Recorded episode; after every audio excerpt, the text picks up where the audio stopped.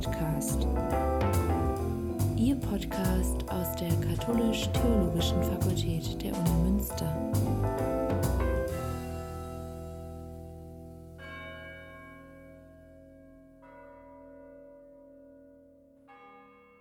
Der heutige Podcast schließt an die Folge von Professorin Dr. Marianne Heimbach-Steins, Dr. Claudius Bachmann und Josef Becker vom 22.01.2020 vertiefend an.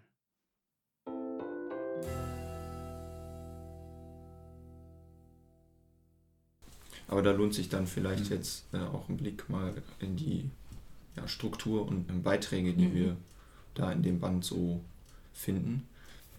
Vielleicht auch noch ein kurzer Satz zu der ähm, generellen Konzeption des Jahrbuchs, mhm. weil es ja vielleicht auch ähm, erstmal ungewöhnlich erscheint, dass eine wissenschaftliche Zeitschrift sich so dezidiert einem Thema widmet. Wir haben sozusagen als, äh, als Konzept im Hintergrund, dass wir uns immer Schwerpunktthemen widmen und das dann einmal machen äh, über so praxisorientierte ähm, Ouvertüre, äh, Beiträge, die von Leuten meistens aus ähm, entsprechenden Praxisfeldern kommen. Also dann jetzt hier oder sich eben besondere praxisrelevante Debatten angucken. Ähm, in unserem Band jetzt waren es zum Beispiel dann Clemens Kindermann vom Deutschlandfunk, der über den ja, Status und die Zukunft des öffentlich-rechtlichen Rundfunks in Deutschland nachdenkt. Beiträge zur Situation in der Schweiz und in Polen, wo das gerade auch virulent ist, in, in der Schweiz über diese ähm, Volksabstimmung, über die Finanzierung, die sogenannte BILAG, äh, Abgabe und in Polen über die ähm, institutionellen Umgestaltungen der letzten Jahre äh, mit der PiS-Regierung, die ja, den, also massiv äh, das Gefüge des äh, öffentlich-rechtlichen Mediensystems mhm. umgebaut hat.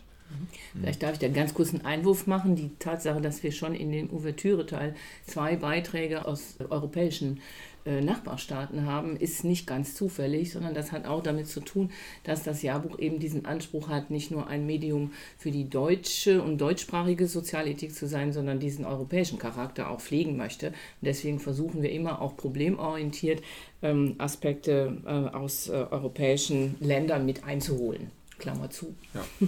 Das setzt sich ja auch fort dann in den Forschungsbeiträgen. Das ist so der zweite große Block, der ähm, sozusagen zur, zur Struktur des Jahrbuchs gehört. Ähm, da haben wir wieder auch Beiträge von Schweizer Forscherinnen und Forschern und einen Beitrag, der sich sozusagen vom Gegenstand her ähm, sehr stark der europäischen Perspektive widmet und einen Vergleich macht zwischen Finanzierung und also öffentlicher Finanzierung und den Publikumsleistungen, die öffentlicher Rundfunk erbringt. Dann gibt es einen Literaturbericht, der so fest zum äh, Thementeil gehört.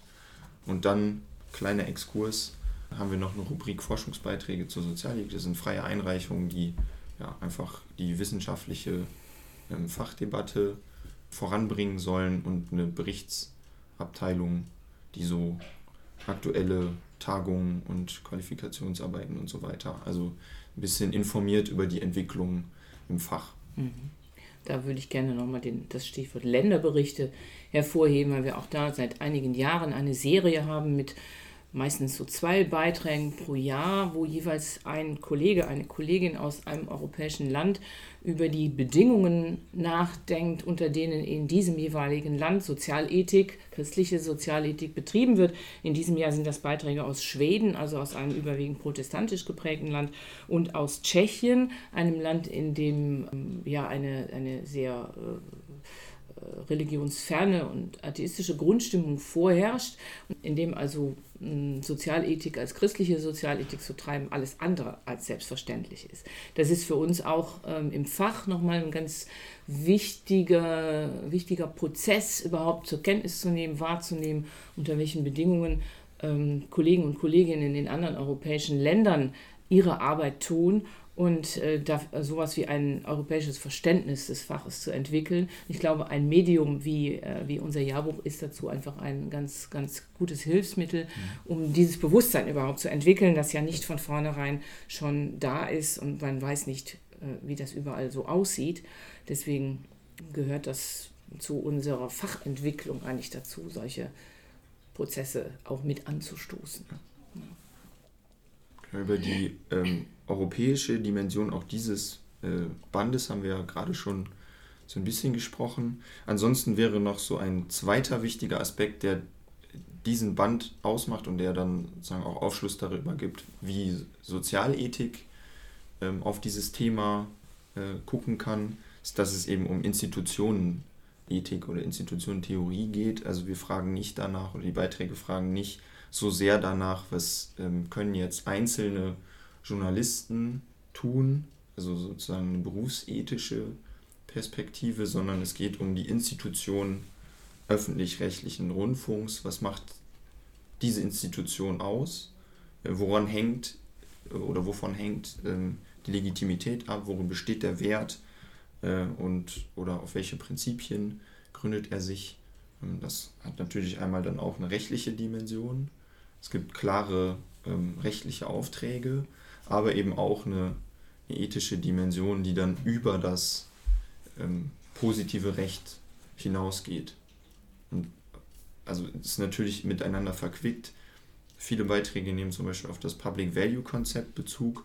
Das ist so eine Mischform, äh, die einerseits ähm, sich sozusagen wieder ja, zurück äh, übersetzt in rechtliche Aufträge, also dann ähm, sich niederschlägt zum Beispiel in so Verträgen, hm, aber gleichzeitig eben auch die Frage stellt, was ist eigentlich der öffentliche Wert von ähm, öffentlichem Rundfunk.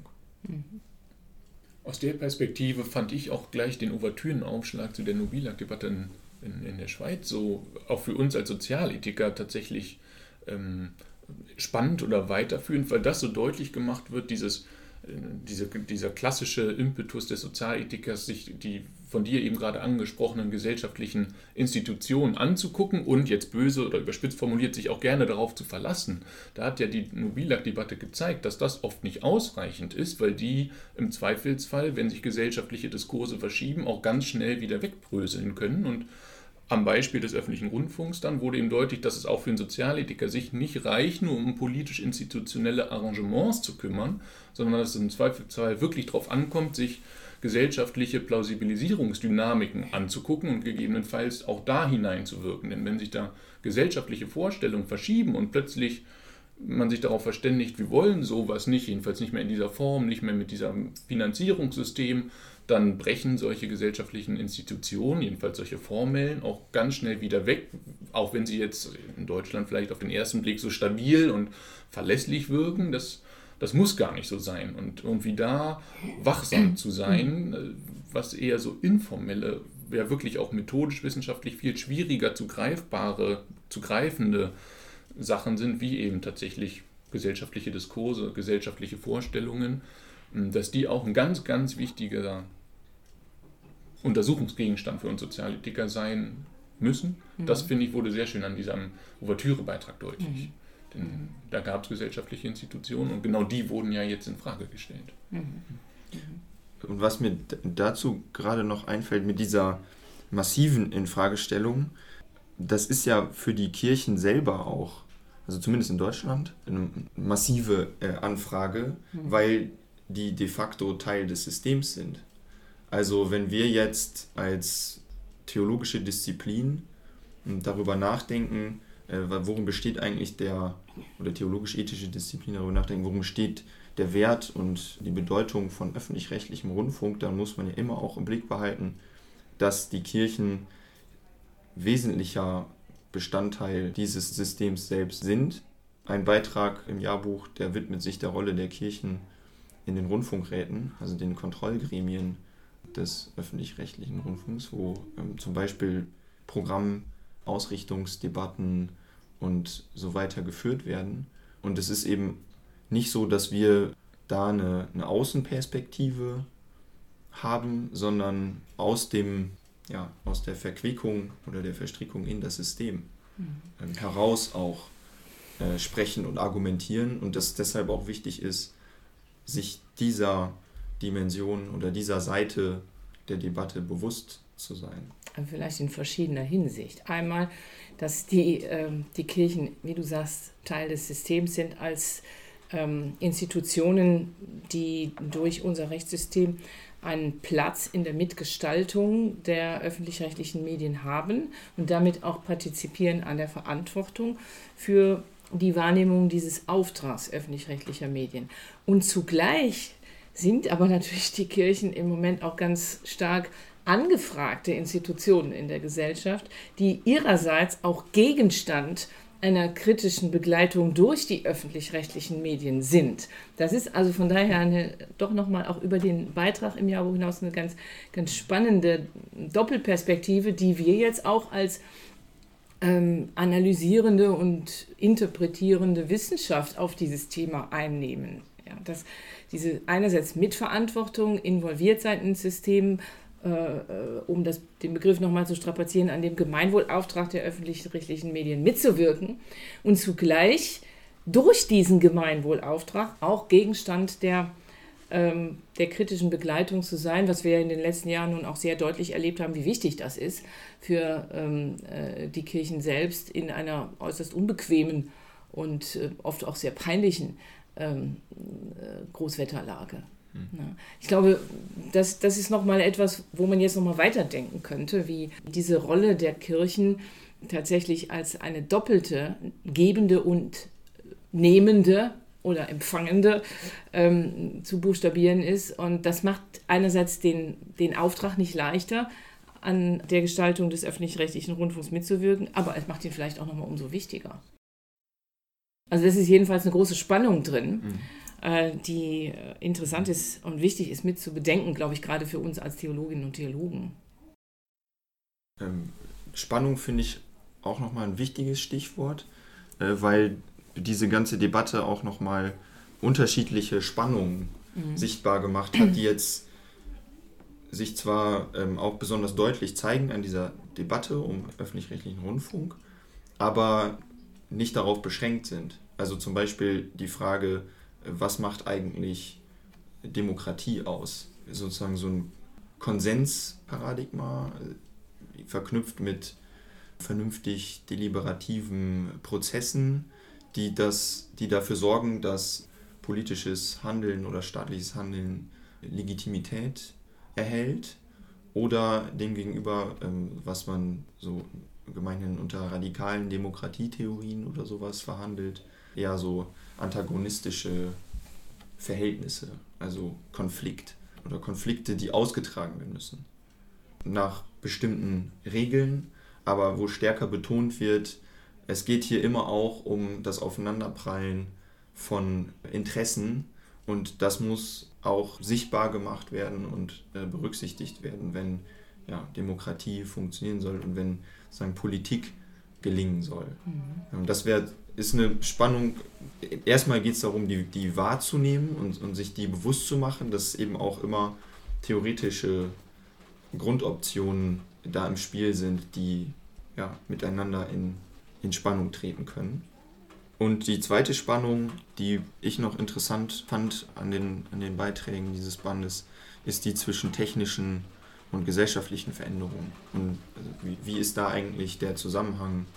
Äh, zum Beispiel ähm, in Bezug auf das Konzept von Öffentlichkeit, das sich immer auch in Auseinandersetzung oder in Wechselwirkung mit einem bestimmten technischen Stand der Möglichkeiten entwickelt und verändert hat mhm. und auch gewisse Brüche durchlebt.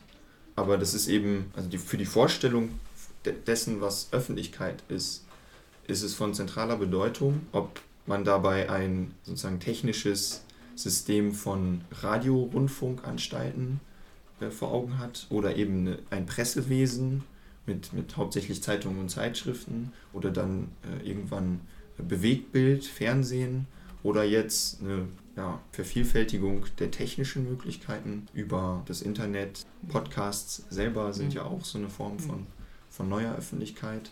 Und das ist ja dann nicht nur eine Vervielfältigung der technischen Möglichkeiten, sondern auch der demokratischen Möglichkeiten im Hinblick darauf, dass äh, in Zeiten des Internets und der sozialen Medien jeder und jede sich sozusagen als Medienschaffender äh, in den Diskurs einklinken kann. Ja, das, das ist ja nochmal weitaus mehr als Das ist zwar technisch ermöglicht, aber das ist weitaus mehr als technisch. Hm. Ja. Und, und, gleichzeitig ähm, wird daran auch schon deutlich, also die demokratische oder die, das Potenzial für Demokratie durch die Vervielfältigung oder die, die Zugänglichkeit zur Öffentlichkeit, dadurch, dass jeder in seinem Wohnzimmer quasi was produzieren kann, was über das Wohnzimmer hinausreicht, ist, dass die Möglichkeiten bereitgestellt werden von Riesenkonzernen, was wiederum gleichzeitig eine Gefährdung von mhm. ja, dem Potenzial darstellen kann, äh, das darin steckt oder drinstecken könnte. Ich finde dabei auch immer wichtig, noch äh, im Blick zu haben, dass das keine Einbahnstraße ist. Natürlich gibt es technologieinduzierte Veränderungen der Medienlandschaft, die sich auswirken auf die gesellschaftliche und soziale Struktur, aber umgekehrt hat natürlich auch die soziale Struktur oder die politische Struktur oder die Gesellschaft selber Auswirkungen auf die technologischen Veränderungen. Deswegen ist es ja so spannend, dass wir Sozialethiker sind. Der Einzelne im Zweifelsfall hat da wenig Wirkmächtigkeit, aber natürlich kann eine Gesellschaft auch im gewissen Maße darüber entscheiden, welche technologischen Veränderungen akzeptiert werden, politisch eingeschränkt werden oder ermöglicht werden. Auch das, das ist ja keine Einbahnstraße, dass die Technologie über uns hineinbricht und wir völlig diesen Veränderungen ausgeliefert sind, sondern, und das ist sicherlich auch eine genuine Aufgabe der Sozialethik, da sehr sensibel zu sein und rechtzeitig darauf hinzuweisen, das können wir vielleicht gestalten, positiv wie negativ, Schaden abwenden. Das ist ja auch eine Aufgabe an uns Sozialethiker zu sehen, wie, ja, wie begleiten und gestalten wir diese technologischen Veränderungen der Medienwelt, die wir ja aktuell im Vollzug sehen natürlich, aber das ist kein Naturgesetz, auch das ist gestaltbar. Und ähm, gerade vor den demokratietheoretischen Anfragen und vielen, vielen anderen, denke ich, ist es ein ganz, ganz wichtiger Bestandteil zu schauen, ja, wie begleiten wir diesen Veränderungsprozess der Technologie? Was wollen wir eigentlich? Und fast noch wichtiger, was wollen wir nicht? Ja, also vielleicht dann zum Schluss unseres Gesprächs und der Diskussion über den 60. Band des Jahrbuchs für christliche Sozialwissenschaften die Frage, was nehmen wir persönlich aus diesem Band mit, nachdem wir jetzt ein Jahr diesen, diese Diskussion auch redaktionell begleitet haben? Mhm. Was sind so die persönlichen Schlüsse, die wir mitnehmen? Mitnehmen klingt immer so, als ob man einen fertigen Gedanken hat, den man ähm, mitnimmt. ich würde gerne Beobachtung mitnehmen. Und zwar, das fand ich, war so eine rote Spur auch in dem Band, das Ringen um das Verhältnis der auf der einen Seite der ethischen Bedeutsamkeit von öffentlich-rechtlichem Rundfunk, dahinter verbirgen sich die ganzen ähm, ja, Ansprüche, ethischen Ansprüche, die man an sowas wie öffentlich-rechtlichen Rundfunk oder öffentlich-rechtliche Medien stellt, die wir jetzt ja auch schon genannt haben, auf der einen Seite und das Ringen tatsächlich darum, ähm, um äh, sowas wie äh, der Funktionalität ganz konkret, das dann zum Beispiel unter Stichworten wie Public Value Debatte und so weiter, das versucht wird. Das eine sind unsere hehren Ideale, das andere, wir müssen irgendwie gucken, wie setzen wir das um und können wir das tatsächlich auch messen, wie es uns gelingt, diese Ansprüche umzusetzen. Und das scheint mir eine sehr, sehr offene Frage und eine sehr, sehr ungeklärte Frage zu sein. Die verschiedenen Autoren in unserem Band kommen auch auf zu sehr unterschiedlichen, fast gegenteiligen Ergebnissen, wie jetzt mit so Messbarkeitskonzepten umgegangen werden kann. Was ich jetzt mitnehme, ist, mir scheint sozusagen ganz verzichten darauf, also ethische Ansprüche, die völlig immun sind gegen Anfragen, die vielleicht auch im Hinblick auf irgendeine Evaluation zielen. Das scheint mir nicht die Lösung zu sein, aber wie das konkret gelingen kann, das ist ein offener Gedanke, den ich irgendwie, ja, der beschäftigt mich, den nehme ich mit. Ja, mir geht es, mir geht es ähnlich. Es ist nicht ganz einfach, den Ertrag des Bandes so auf den Punkt und auf äh, ein Stichwort zu bringen. Aber für mich ist durch die Beiträge des Bandes auf jeden Fall die Debatte nochmal als eine äh, medien- und politikethische Debatte sehr viel transparenter geworden. Und zwar tatsächlich eben auch über die äh, Debatte in Deutschland hinaus. Ähm, und ich glaube, es ist nochmal schon auch deutlich in den Beiträgen, ähm, wie sehr diese Spannung von Interessen, partikularen Interessen und Gemeinwohlbedeutung des öffentlichen Recht, öffentlich-rechtlichen Rundfunks ähm, eben auch so etwas wie einen roten Faden durch äh, die Diskussion legt. Und wie wichtig das Aufrechterhalten dieser, dieser übergreifenden Dimension über Einzelinteressen hinaus auch für die Bedeutung für die äh, Bedeutung hat für die, die Sicherung von Informationsfreiheit und Meinungsfreiheit jenseits ähm, von Einzelinteressen diese Meinungen und äh, die Informationskanäle zu dominieren und zu steuern. Das ist für mich nochmal, äh, vor allen Dingen als, als äh, politische Ethikerin, ein, ein, ein zentraler Ertrag, den man aus den Beiträgen des Bandes, die, die selber eine Diskussion abbilden und nicht schon fertige Ergebnisse äh, darstellen, mitnehmen kann. Und äh, daran weiterzuarbeiten, glaube ich, ist auch für uns Sozialethikerinnen und Sozialethiker eine bleibende Aufgabe. Das macht auch der Literaturbericht nochmal deutlich. Ne? Da ist viel zu tun und viel Begleitungsarbeit zu leisten. Für mich ist gerade auch diese, die Schwierigkeit von Selbstkritik zu verinnerlichen und einzuüben, wenn man ähm, so qua Auftrag und Selbstverständnis sowas wie Gemeinwohlfunktion, Überparteilichkeit, Integration der Gesellschaft verkörpert. Mhm. Und das eben nicht per se schon äh, bedeutet, dass man dann eben jenseits partikularer oder eigener Interessen steht. Und das gilt eben nicht nur für die einzelnen äh, Rundfunkjournalistinnen und Journalisten, sondern auch für die Institutionen des öffentlich-rechtlichen Rundfunks. Also auch der oder die müssen sich darüber aufklären, was sind eigentlich die eigenen ähm, Interessen und äh, wie gelingt es uns tatsächlich den hohen Ansprüchen, die wir an uns selbst stellen, gerecht zu werden.